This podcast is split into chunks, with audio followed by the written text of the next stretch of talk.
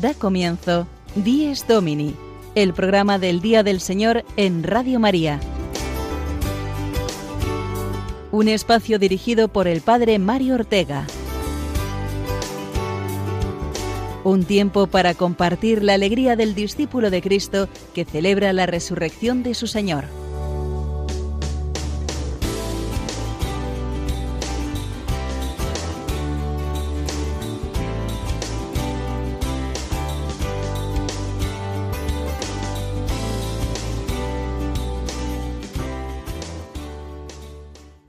Muy buenos días, queridos oyentes, que os unís a este programa del Día del Señor, a esta hora de la mañana.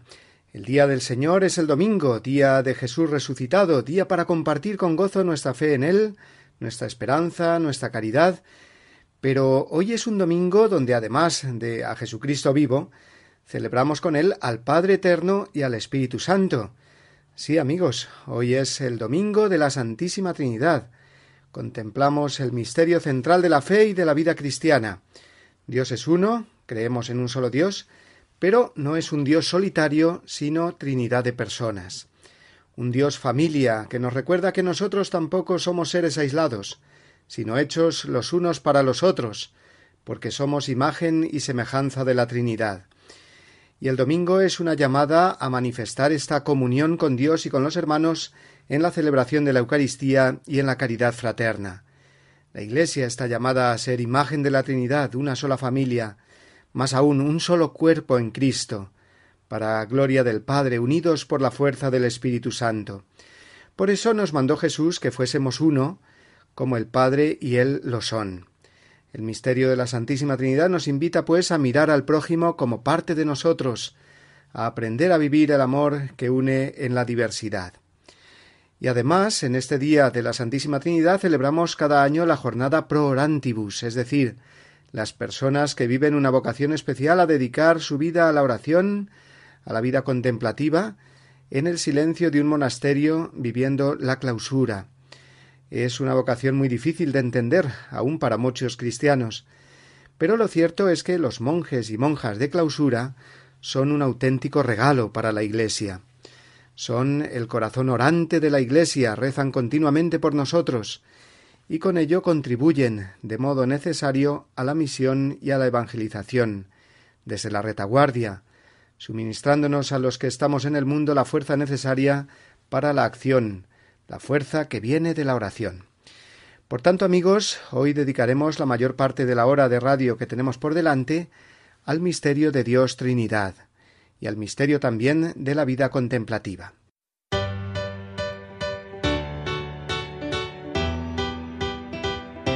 Contaremos para ello esta mañana con diversos testimonios, entre ellos el de la familia Navarro Pérez y sus hijos Pedro, Miguel y María, que nos contarán algunos ejemplos e imágenes para entender mejor la presencia de la Santísima Trinidad en nuestras almas. También nos acompañarán a través del hilo telefónico dos religiosas de clausura, ya que hoy, como decíamos, se celebra la jornada Pro Orantibus.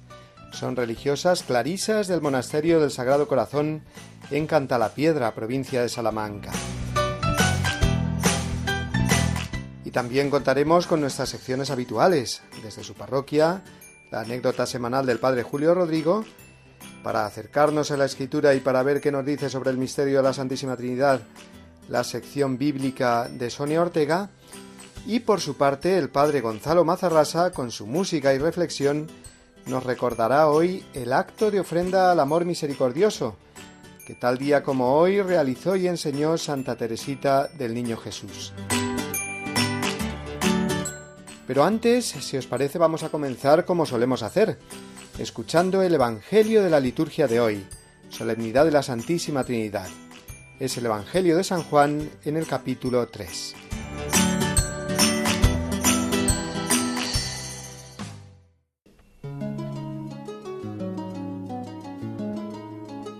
Tanto amó Dios al mundo que entregó a su unigénito para que todo el que cree en él no perezca, sino que tenga vida eterna.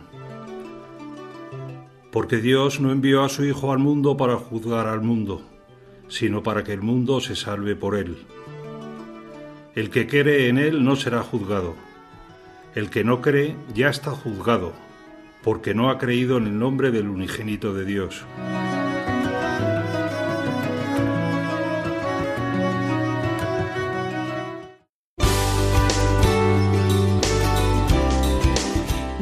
Domini, el programa del Día del Señor en Radio María.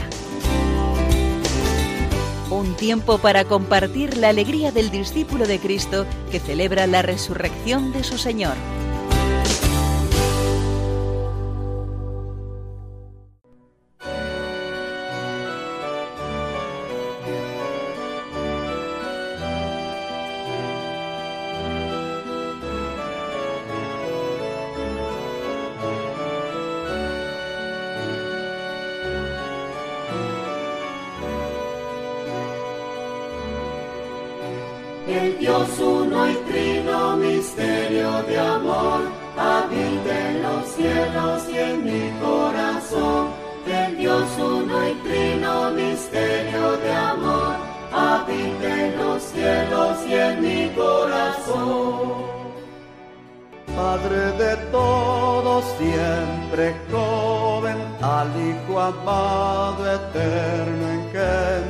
Y el Santo Espíritu procede como el amor que a los dos sella. El Dios uno y trino, misterio de amor, habita en los cielos y en mi corazón. El Dios uno y trino, misterio de amor, habita en los cielos y en mi corazón. Este canto recoge la letra del himno de laudes de esta mañana de la Santísima Trinidad. El Dios uno y trino, misterio de amor, habita en los cielos y en mi corazón.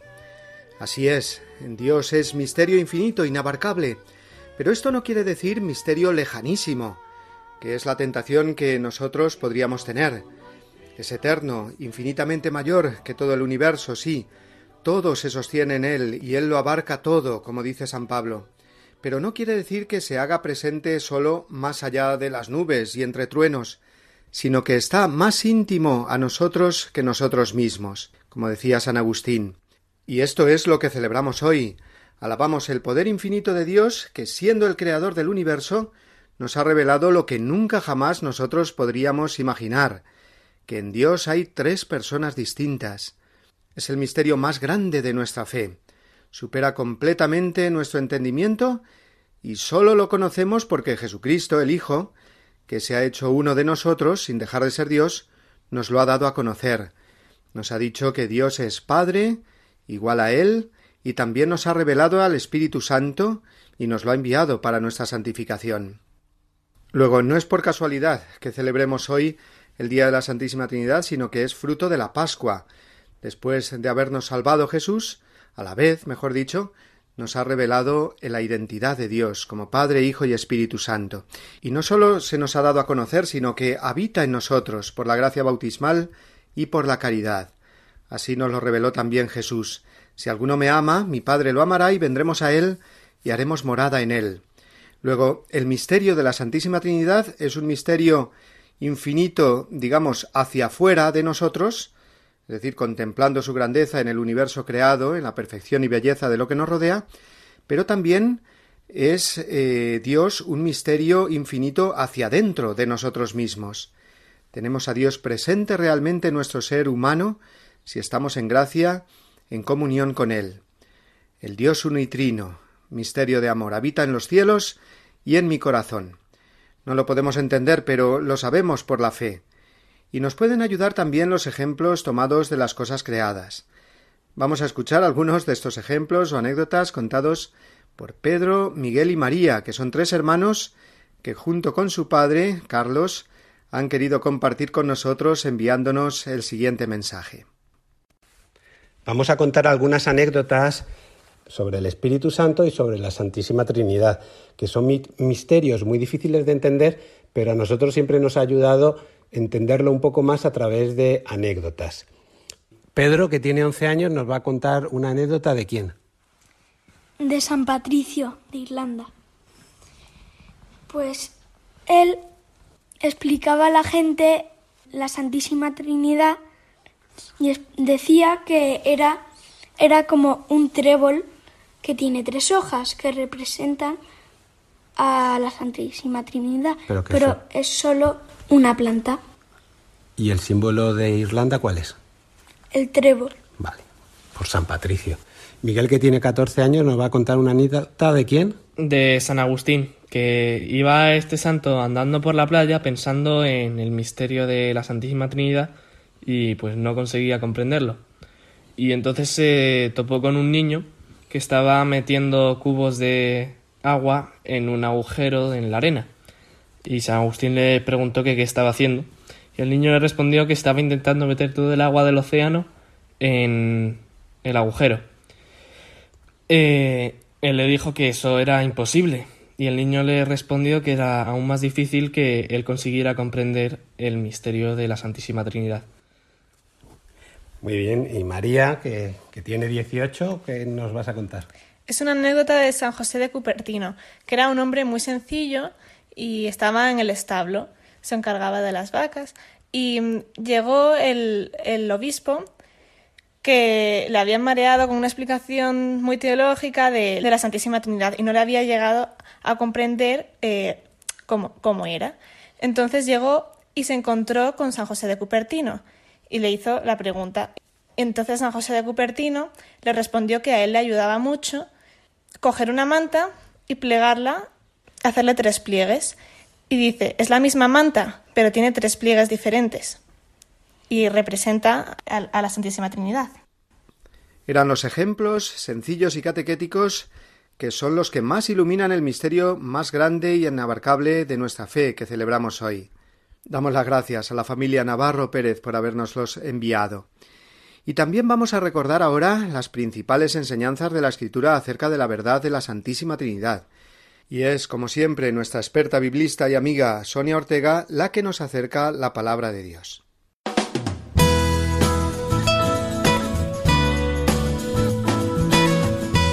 Guiados por la palabra de Dios, el momento de asomarnos a la Biblia de la mano de Sonia Ortega.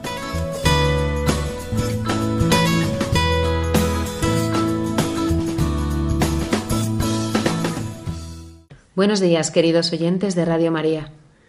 En la fiesta que hoy celebramos en la Iglesia, contemplamos de manera muy especial el misterio de Dios. Dios es uno y trino, un único Dios en tres personas, Padre, Hijo y Espíritu Santo. Al misterio de la Trinidad solo tenemos acceso a partir de la revelación. El conocimiento que el hombre puede tener de este misterio es inalcanzable por nuestras propias fuerzas. Solo podemos asomarnos al misterio porque Dios nos lo ha dado a conocer. El fundamento de esto lo encontramos en el Nuevo Testamento. San Juan nos dice que no hay otro camino para ir al Padre si no es Jesús. Solo a partir de la revelación de Jesucristo somos capaces de adentrarnos en el misterio del ser de Dios. Ahora bien, la plenitud de la revelación que llega con el Señor conllevó una preparación previa.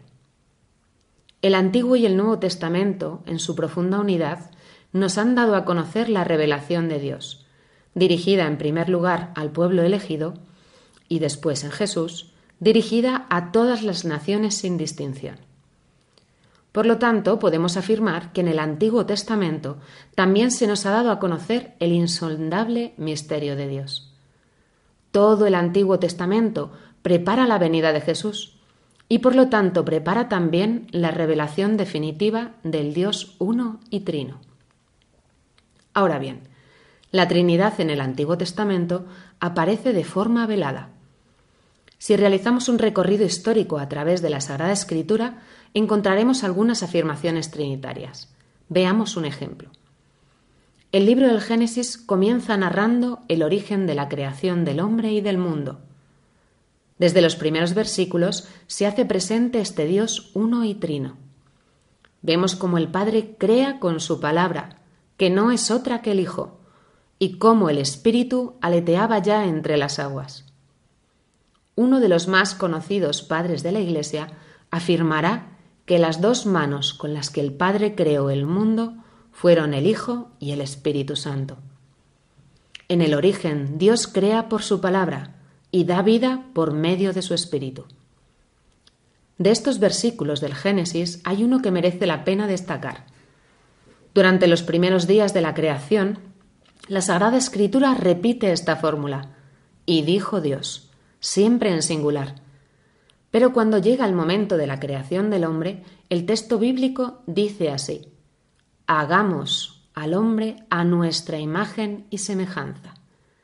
La creación del hombre es señalada como la cumbre de la creación, donde la afirmación trinitaria se deja ver con toda claridad. Dios también se manifiesta a los hombres en el Antiguo Testamento. ¿Y cómo lo hace? Lo hace a través de figuras mediadoras que permiten que la trascendencia y el carácter misterioso de Dios se haga presente en el mundo. Una de estas figuras es el ángel de Yahvé. Tenemos algunos pasajes en el Antiguo Testamento donde el ángel no puede distinguirse adecuadamente del Dios mismo porque tanto su apariencia como su lenguaje son los de Dios. Por ejemplo, en la aparición que tuvo Jacob, o incluso en la teofanía de Neloreb, previa a la revelación del nombre de Dios. El ángel comienza hablando para después identificarse con el Señor mismo. Todavía tiene más importancia la palabra de Dios. La palabra aparece dirigida al profeta con toda su fuerza, de tal forma que lo transforma y lo convierte en el enviado de Dios. La palabra es la guía del pueblo por el desierto y la que se entrega en forma de ley. Los diez mandamientos son palabras de Dios. El Espíritu. El Espíritu de Dios en el Antiguo Testamento es la fuerza que irrumpe en determinadas personas de manera inesperada, con el fin de que realicen una misión concreta. En el libro de los jueces es el Espíritu el que les impulsa a guiar al pueblo, o a los profetas a profetizar. También se posa sobre David y permanece en él como el ungido de Dios. La plena manifestación de Dios a los hombres acontece en la encarnación, donde Dios se hace hombre. Esta es la manifestación de Dios, una manifestación trinitaria. La manifestación del misterio trinitario en la vida de Cristo comienza en su bautismo. Según San Marcos, apenas salió Jesús del agua, se rasgaron los cielos y el Espíritu descendió a él como una paloma. Se oyó una voz, Tú eres mi Hijo amado, en ti me complazco. Padre, Hijo y Espíritu Santo se manifiestan con toda su fuerza al comienzo de la vida pública de Jesús. Jesús dice a sus discípulos en el Evangelio de San Juan, Quien me ha visto a mí, ha visto al Padre. Si me conocierais a mí, también conoceríais al Padre. El misterio de Dios se revela en Cristo. Pero ahora bien, dirá San Pablo a los Corintios, nadie puede decir que Jesús es el Señor si no es en el Espíritu Santo.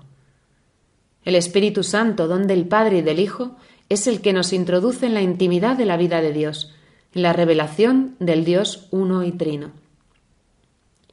Finalmente debemos señalar que el momento culmen de la revelación de Dios uno y trino acontece en la pasión del Señor. En la cruz Dios ha entregado su Hijo a los hombres para la salvación del mundo, y el Hijo ha entregado su vida a la voluntad del Padre. Al morir, nos dice San Juan, Jesús inclinó la cabeza y entregó el Espíritu. En la cruz se nos muestra en su grado máximo el amor del Dios Trinitario para con nosotros. El don del Espíritu Santo capacitará a su Iglesia para realizar la misión que el Señor le encomendó antes de ascender al cielo. Id pues y haced discípulos a todos los pueblos, bautizándolos en el nombre del Padre, del Hijo y del Espíritu Santo es la misión que la Iglesia sigue realizando hoy en el nombre de la Santísima Trinidad, porque como hemos podido comprobar, todo dinamismo de la historia de la salvación es un dinamismo trinitario. Proclamemos en la liturgia de hoy con fuerza, gloria al Padre, al Hijo y al Espíritu Santo.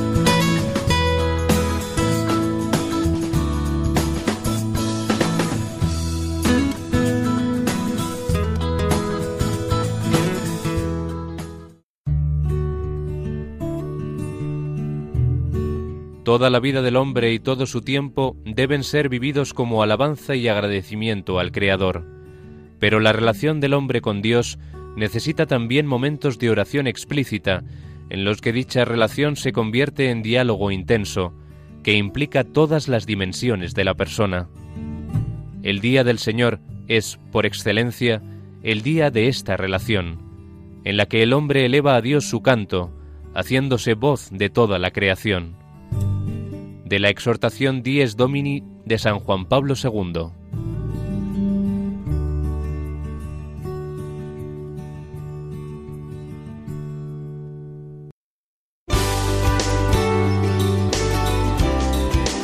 Dies Domini, el programa del Día del Señor en Radio María.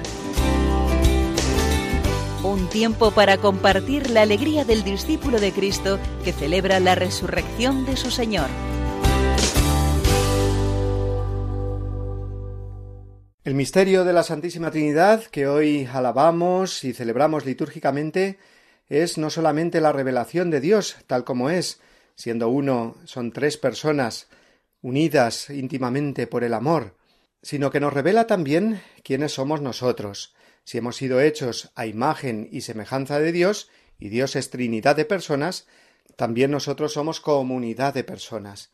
Y esto lo hemos experimentado de nuevo muy fuerte en estos meses de pandemia, cuando nos hemos visto frágiles y nos hemos visto necesitados unos de otros, cuando hemos visto cuánto podemos dar a los demás y cuánto necesitamos también recibir de los demás. Hemos comprobado que somos una familia, que no podemos estar los unos sin los otros y que el motor que hace funcionar a toda comunidad humana es el amor, porque hemos sido hechos a imagen de Dios amor, de Dios Trinidad. Por lo tanto, es un día para darle gracias a Dios porque nos ha hecho así. Los demás no deben ser para nosotros un infierno, como decía aquel autor existencialista, sino que cada uno de ellos es el prójimo al que debo amar, aunque no coincida del todo con él, porque si quiero ser feliz, si quiero llegar a la plenitud de lo que soy, el misterio de la Trinidad me revela que soy un ser para los demás, para dar amor y para recibir amor. Por lo tanto, ojalá que este año la fiesta, la solemnidad de la Santísima Trinidad que recordamos hoy nos haga vivir mucho más en comunión, descubriendo quiénes somos a la luz del conocimiento de quién es Dios. Vamos ahora, de nuevo, con otro de nuestros invitados, al que conocemos bien porque cada semana nos ilustra con una anécdota edificante, desde su parroquia de Boadilla del Monte en Madrid. Es el padre Julio Rodrigo y lo escuchamos ahora en su sección El domingo desde mi parroquia.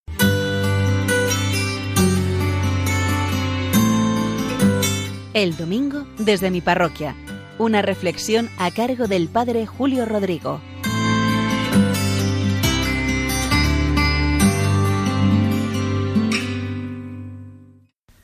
Muy buenos días y muy buen domingo a todos en esta solemnidad de la Santísima Trinidad que hoy celebramos. Ya llevamos varias semanas con la iglesia abierta, con esta parroquia de San Cristóbal de Boadía del Monte, en los alrededores de la ciudad de Madrid. Y en estos días, pues progresivamente va viniendo la gente a la parroquia, bien a las Eucaristías, vienen ya a encargar bautizos, están viniendo a preparar los expedientes matrimoniales de bodas que haremos a lo largo del verano, si todo continúa como hasta ahora. Incluso ya estamos organizando también las primeras comuniones. En fin, con timidez se va restableciendo la vida parroquial. Es verdad que con las limitaciones y con la seguridad que tenemos que tener y que todos comprendemos. Y miren, también se han acercado personas a confesarse. Unas son los que habitualmente acuden a este sacramento del perdón, pero otras me ha sorprendido mucho, porque son personas no de las habituales, personas que hacía tiempo que no se acercaban, y todo este tiempo de pandemia, de confinamiento, les ha ayudado a reflexionar, a mirar hacia adentro, hacia su interior, a acercarse a Dios y por tanto han visto la necesidad de pedir perdón, de experimentar esa misericordia de Dios y de recomenzar e intensificar su relación con el Señor. Como comprenderán, yo no les voy a revelar el contenido de esas confesiones. Un sacerdote nunca lo haría. Sería una grave violación del sigilo sacramental. Pero lo que sí les puedo decir es que han sido confesiones que me han hecho un bien inmenso, porque eran confesiones y eran conversiones también de estas personas. De hecho, una de ellas, cuando me llamó por teléfono para quedar y así confesarlo, me decía, Padre, como preparándome, Padre, yo había puesto en mi vida a Dios en, en cuarentena, le había aislado para que no me molestase, pero en estos días del confinamiento le he dejado salir y de nuevo le he invocado junto con mi familia y me ha dado mucha paz y de nuevo he visto cómo quiero que Él guíe mi vida. Me pareció precioso.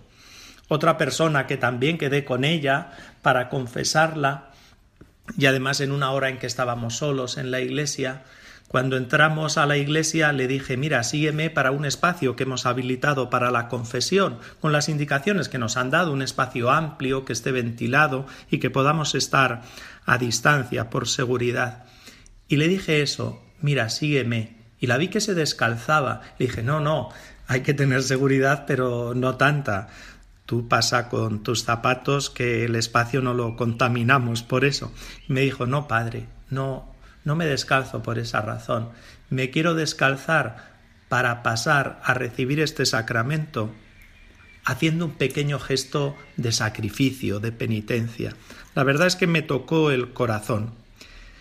Y miren, yo he podido contemplar en esas confesiones la acción de Dios en la vida de esas personas, cómo pasa por la vida de las personas y hace su acción. Y créanme que es una maravilla, que es un privilegio ser espectador de ese paso. Yo creo que de un grado o de otro, a todos nos ha pasado algo similar durante todo este tiempo de confinamiento. Y sería bueno no olvidarlo, ahora que vemos que ya la situación está más tranquila y que vamos recuperando cierta normalidad.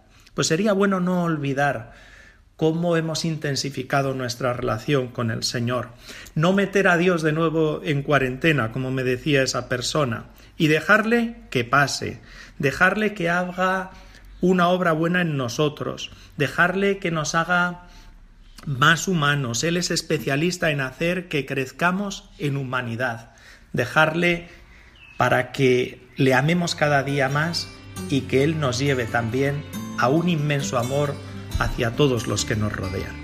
De nuevo, feliz domingo y hasta la semana que viene.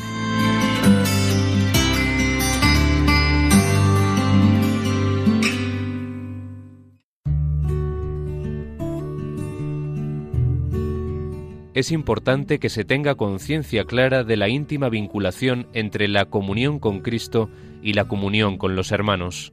La Asamblea Eucarística Dominical es un acontecimiento de fraternidad que la celebración ha de poner bien de relieve, aunque respetando el estilo propio de la acción litúrgica.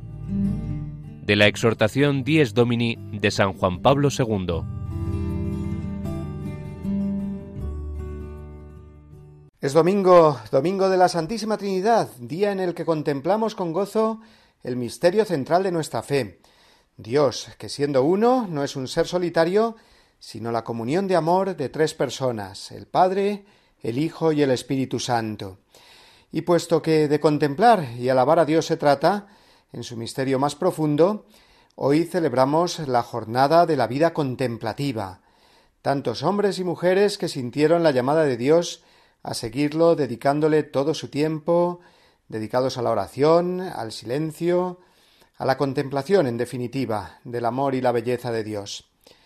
El mundo no podrá nunca entender esta vocación, puesto que lo mide todo desde la acción y el disfrute material y productivo de la vida y del tiempo. Por eso los monjes y monjas contemplativas son para nosotros un testimonio vivo de la presencia de Dios en este mundo, de que Dios puede llenar plenamente el corazón de una persona, y que una vida escondida, aparentemente perdida, según los criterios del mundo, resulta ser tremendamente fecunda, productiva. Estos hombres y mujeres, en el silencio de su claustro, ayudados por un horario y una regla que ordena perfectamente el ritmo de cada día, ofrecen completamente su tiempo y sus talentos a la Santísima Trinidad por toda la humanidad. Es justo que hoy, por tanto, recemos por los que todos los días rezan por nosotros. Y yo estoy convencido de que la vida contemplativa no se entiende bien hasta que no conoces a personas concretas que han recibido esta vocación y ves en ellas una alegría en su entrega que sólo puede venir de Dios y que si se conociera más este tipo de vocación en la Iglesia, muchas personas la valorarían y la desearían incluso. Por eso cada año procuramos traer a nuestro programa en esta jornada pro orantibus el testimonio de alguna persona que vive su vida en un monasterio de clausura. El año pasado nos acercamos al Carmelo y este año vamos a conocer más la vida contemplativa siguiendo el carisma de San Francisco de Asís y de Santa Clara puesto que nos vamos hasta un monasterio de religiosas clarisas, concretamente a tierras castellanas, a la provincia de Salamanca y a la localidad de Cantalapiedra, donde se encuentra el monasterio del Sagrado Corazón, que justamente hace una semana ha celebrado el centenario de su fundación. Desde allí, la hermana Clara María nos habla ahora del origen del carisma de esta familia religiosa. Qué bien yo la fuente que emana y corre, aunque es de noche. Paz y bien, me llamo Sor Clara María, soy una hermana del monasterio del Sagrado Corazón de Cantalapiedra en la provincia de Salamanca. Más allá de las circunstancias históricas de la fundación de la Orden de las Hermanas Pobres, que es como realmente nos llamamos las clarisas. A nosotras nos gusta decir que nuestro origen carismático es dar respuesta al grito de San Francisco. Cuentan los biógrafos que San Francisco recorría los montes, los bosques, eh, llorando y lamentándose porque el amor no era amado. El amor no es amado, el amor no es amado. Era como una cosa que a él le dolía profundamente. Y ahí surgen las clarisas con nuestra Madre Santa Clara entregada al Señor, separada del mundo, consagrada sobre todas las cosas a amar al Señor, a devolverle tanto amor como Él nos ha entregado, o al menos todo el que ya pudiera. Luego, a nivel más particular, nuestro monasterio está fundado hace 100 años, el día 31, acabamos de celebrar nuestro primer centenario y tiene como especial misión la de amar, consolar y reparar al Sagrado Corazón de Jesús. Nuestra fundadora, la Madre María Amparo del Sagrado Corazón, cuando todavía era una niña, tuvo una visión profética. Ella veía un monasterio fundado sobre un río de gracias y veía a las almas en forma de palomas que venían a beber del río. Pero no bebían del río, sino que bebían del mismo corazón de Jesús que las acogía. Bueno, yo creo que esta es nuestra misión en la Iglesia. Por una parte, ser como un canal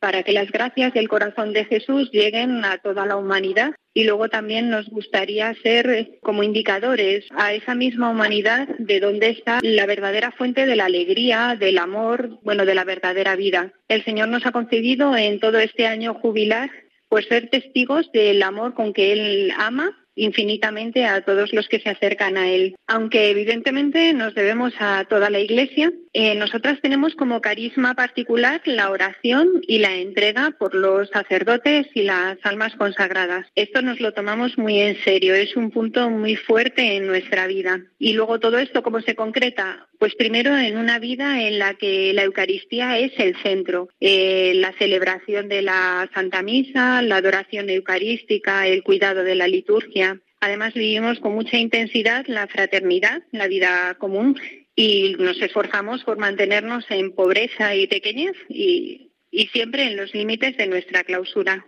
Actualmente en nuestra comunidad somos 55 hermanas y de las cuales 11 están en periodo de formación. Y poco más puedo decir de nuestra vida. Es, es una vida muy sencilla, consagrada al Señor y, y queriendo darle gloria en todo lo que hacemos.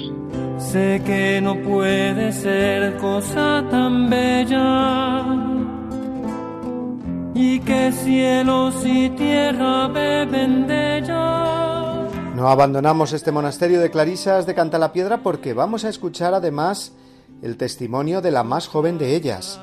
Tiene 20 años y se llama Inés y entró en la clausura el pasado mes de octubre.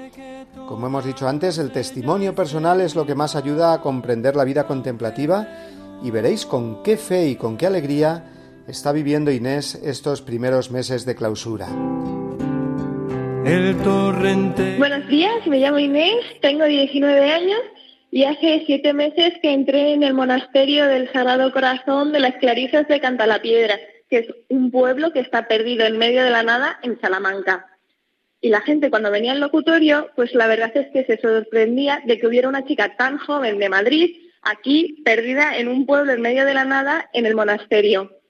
Y la verdad es que ni se me ha parecido Dios ni he tenido revelaciones sobrenaturales para saber qué es lo que Dios quiere de mí, sino que Él, con su delicadeza natural y poco a poco, me ha ido poniendo en el camino todo lo que yo necesitaba para venir hasta aquí.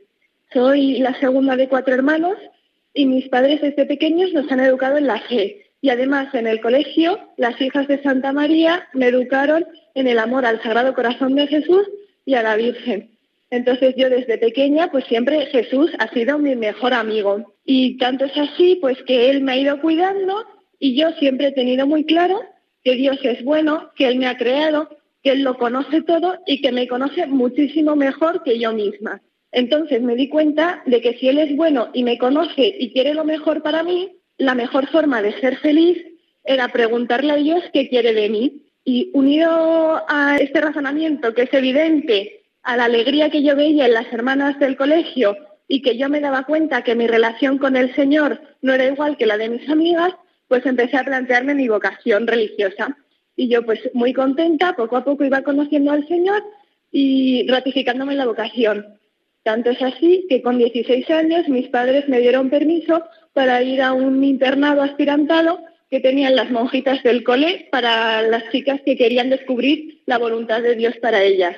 Pero en segundo de bachillerato, todo esto que yo había deseado desde pequeña, de repente había algo que no me cuadraba, como si no fuera la voluntad de Dios. Yo no entendía mucho, pero seguía pues con mi vida de oración hasta que hice unos ejercicios en los que empecé a plantearme la vida contemplativa.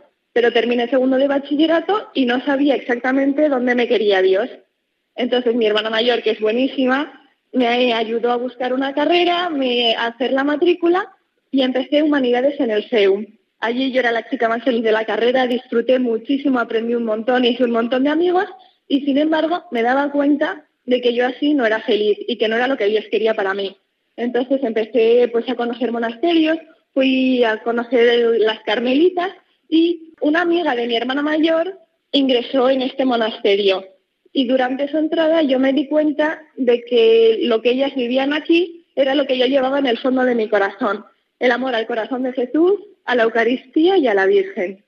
Entonces empecé a venir aquí a conocerlas más y el 31 de mayo del año pasado empecé el aspirantado externo, que es un periodo en el que yo venía con más frecuencia a verlas, hablaba ya con la maestra de novicias y las fui conociendo. Durante este tiempo se fue ratificando mi vocación, vi que yo el Señor me quería aquí y fue el mejor verano de mi vida empecé a despedirme de todos mis amigos, hice un viaje a Tierra Santa con la universidad, un viaje a Francia con el grupo de oración en el que estaba, con mi familia disfruté muchísimo, o sea, fue como el mejor verano de mi vida, ¿no?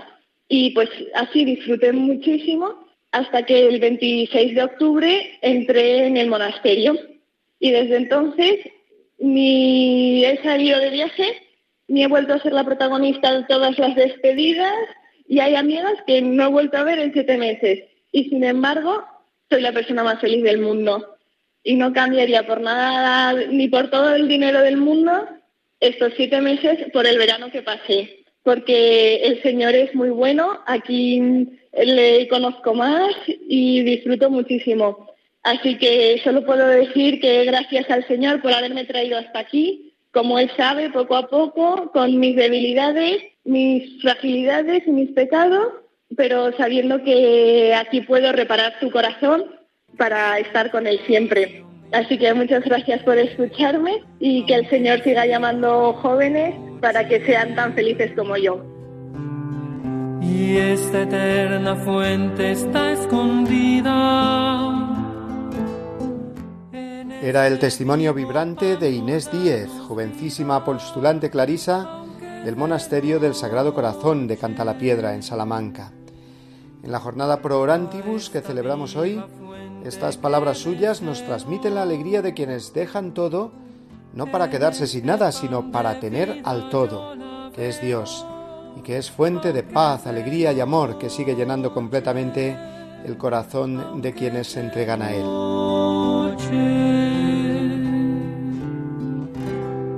Y seguimos centrados en el testimonio de la vida contemplativa, porque el padre Gonzalo Mazarrasa nos recuerda hoy en su sección Quien canta ora dos veces que tal día como hoy, fiesta de la Santísima Trinidad, pero hace ya 125 años, Santa Teresita del Niño Jesús hizo su famosa ofrenda al amor misericordioso. El padre Gonzalo le dedicó hace ya unos años una canción a esta santa, denominada por el Papa Pío XII, que la canonizó como la santa más grande de los tiempos modernos. Escuchamos pues ahora la voz del padre Gonzalo Mazarrasa con su canción inspirada en Santa Teresita y su comentario. La grabación de la canción tiene ya sus años, como hemos dicho, y aunque la calidad no sea óptima, escuchémosla con atención.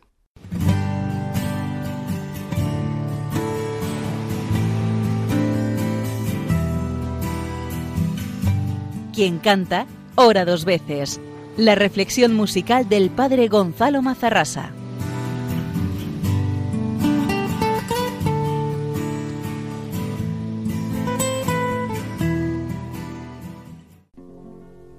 Extiende tu camino luminoso.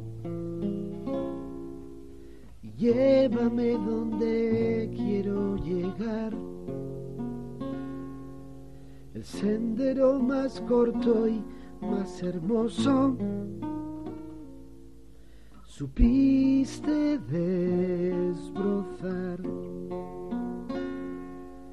Los que ahora los seguimos somos pocos en comparación de los que vendrán. Por este tu camino venturoso y estrecho de la eternidad. Veinticuatro años bastan para amar. Veinticuatro años bastan para dar. Vida poco a poco hasta encontrar el misericordioso amor final. El 9 de junio de 1895, poco más de dos años antes de morir, Santa Teresita hizo el, ese día era el día de la Santísima Trinidad, domingo de la Santísima Trinidad, hizo el acto de ofrenda de sí misma al amor misericordioso. Oh Dios mío, Trinidad Santa, yo quiero amarte y hacerte amar y trabajar por la glorificación de la Santa Iglesia, salvando las almas que están en la tierra y liberando a las que sufren en el purgatorio. Deseo cumplir perfectamente tu voluntad y llegar al grado de gloria que tú me has preparado en tu reino. En una palabra quiero ser santa, pero siento mi impotencia y te pido, Dios mío, que seas tú mismo mi santidad. A tus ojos el tiempo no es nada y un solo día es como mil años. Tú puedes, pues, prepararme en un instante para comparecer delante de ti. A fin de vivir en un acto de perfecto amor, yo me ofrezco como víctima de holocausto a tu amor misericordioso, y te suplico que me consumas sin cesar, haciendo que se desborden sobre mi alma las olas de ternura infinita que se encierran en ti, y que de esa manera llegue yo a ser mártir de tu amor, Dios mío. Que ese martirio, después de haberme preparado para comparecer delante de ti, me haga por fin morir y que mi alma se lance sin demora al eterno abrazo de tu amor misericordioso. Quiero, amado mío, renovarte esta ofrenda con cada latido de mi corazón y un número infinito de veces, hasta que las sombras se desvanezcan y pueda yo decirte mi amor en un cara a cara eterno. María Francisca Teresa del Niño Jesús y de la Santa Faz, religiosa carmelita. Fiesta de la Santísima Trinidad, 9 de junio del año de gracia 1895.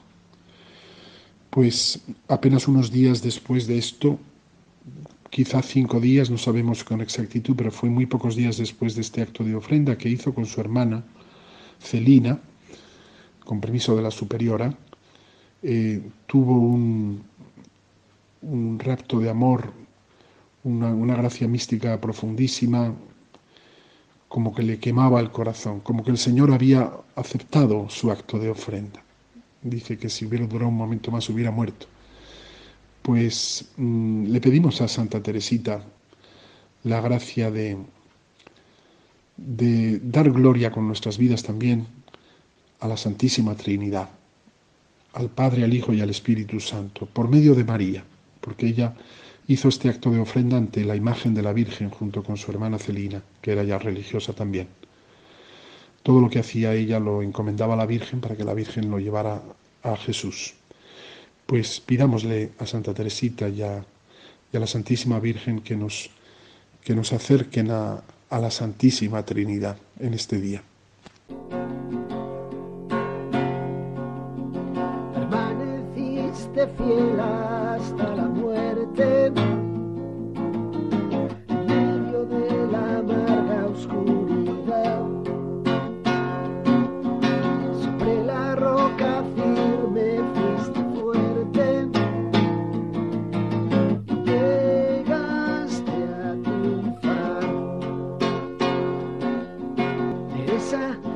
pequeña y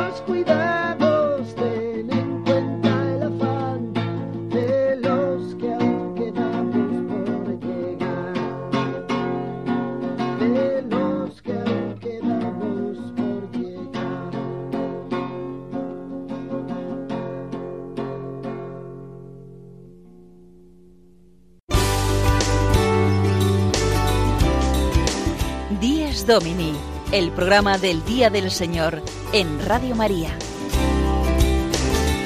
Un tiempo para compartir la alegría del discípulo de Cristo que celebra la resurrección de su Señor.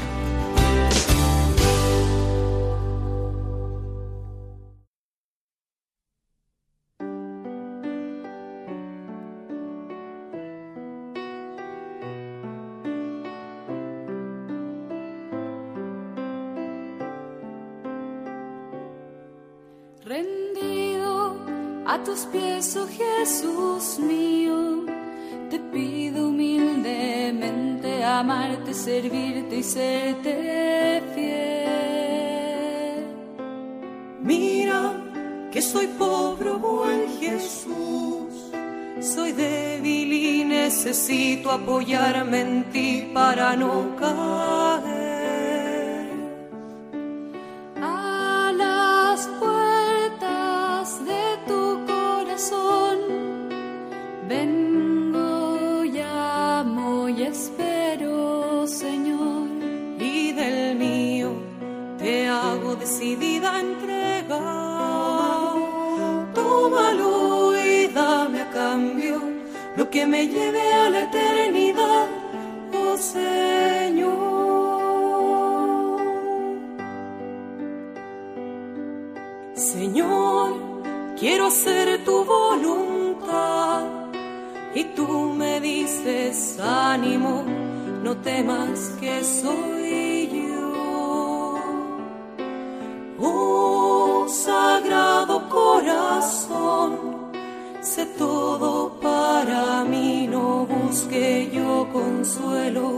más que en ti.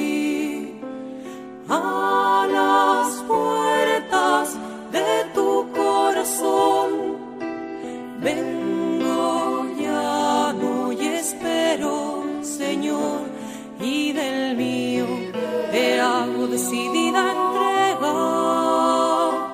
Tómalo y dame a cambio lo que me lleve a la eternidad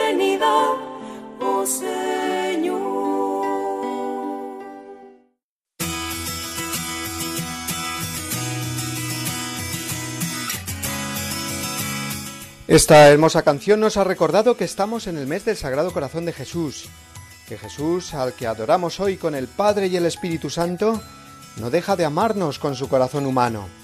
La vacuna para el coronavirus aún nos toca esperarla con paciencia, pero la vacuna y medicina para sanar las heridas más profundas del alma ya la tenemos, y se llama Corazón de Jesús. Con tanto dolor, sufrimiento y temor generados por la pandemia y la incertidumbre que todos experimentamos ante el futuro, podemos decir este año con más fuerza que nunca, Corazón de Jesús, en ti confío, y reconstruir nuestro mundo tan herido desde la confianza plena en Jesucristo, manso y humilde de corazón. Además, el domingo que viene celebraremos el Corpus Christi, sin procesiones este año desgraciadamente, pero con la oportunidad precisamente por ello de avivar nuestra fe y nuestro deseo de visitarlo nosotros en el sagrario y en las horas de exposición del Santísimo que ya poco a poco van recuperando la normalidad de sus horarios en las parroquias. Toca despedirnos ya amigos hasta esa celebración del Corpus el domingo que viene, no sin antes agradecer a quienes han participado en nuestro Dies Domini de hoy, Sonia Ortega, el padre Julio Rodrigo, la familia Navarro Pérez de Madrid y las hermanas clarisas del Monasterio del Sagrado Corazón en Cantalapiedra, Salamanca, concretamente la hermana Clara María y la jovencísima postulante Inés Díez, que con su testimonio nos han recordado hoy la jornada Pro Orantibus que celebramos, jornada de oración y acción de gracias por los miles de contemplativos y contemplativas del mundo entero. Deseándoos que paséis todos una feliz semana, recibid una bendición enorme y nos encontramos de nuevo a las 8 de la mañana, 7 en Canarias, el domingo que viene. Hasta entonces, amigos.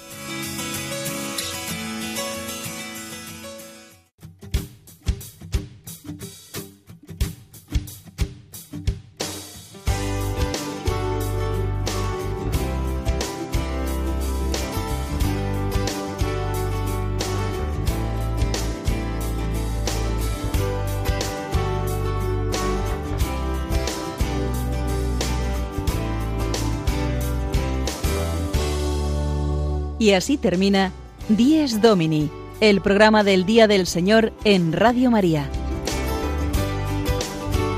Un espacio dirigido por el Padre Mario Ortega. Un tiempo para compartir la alegría del discípulo de Cristo que celebra la resurrección de su Señor.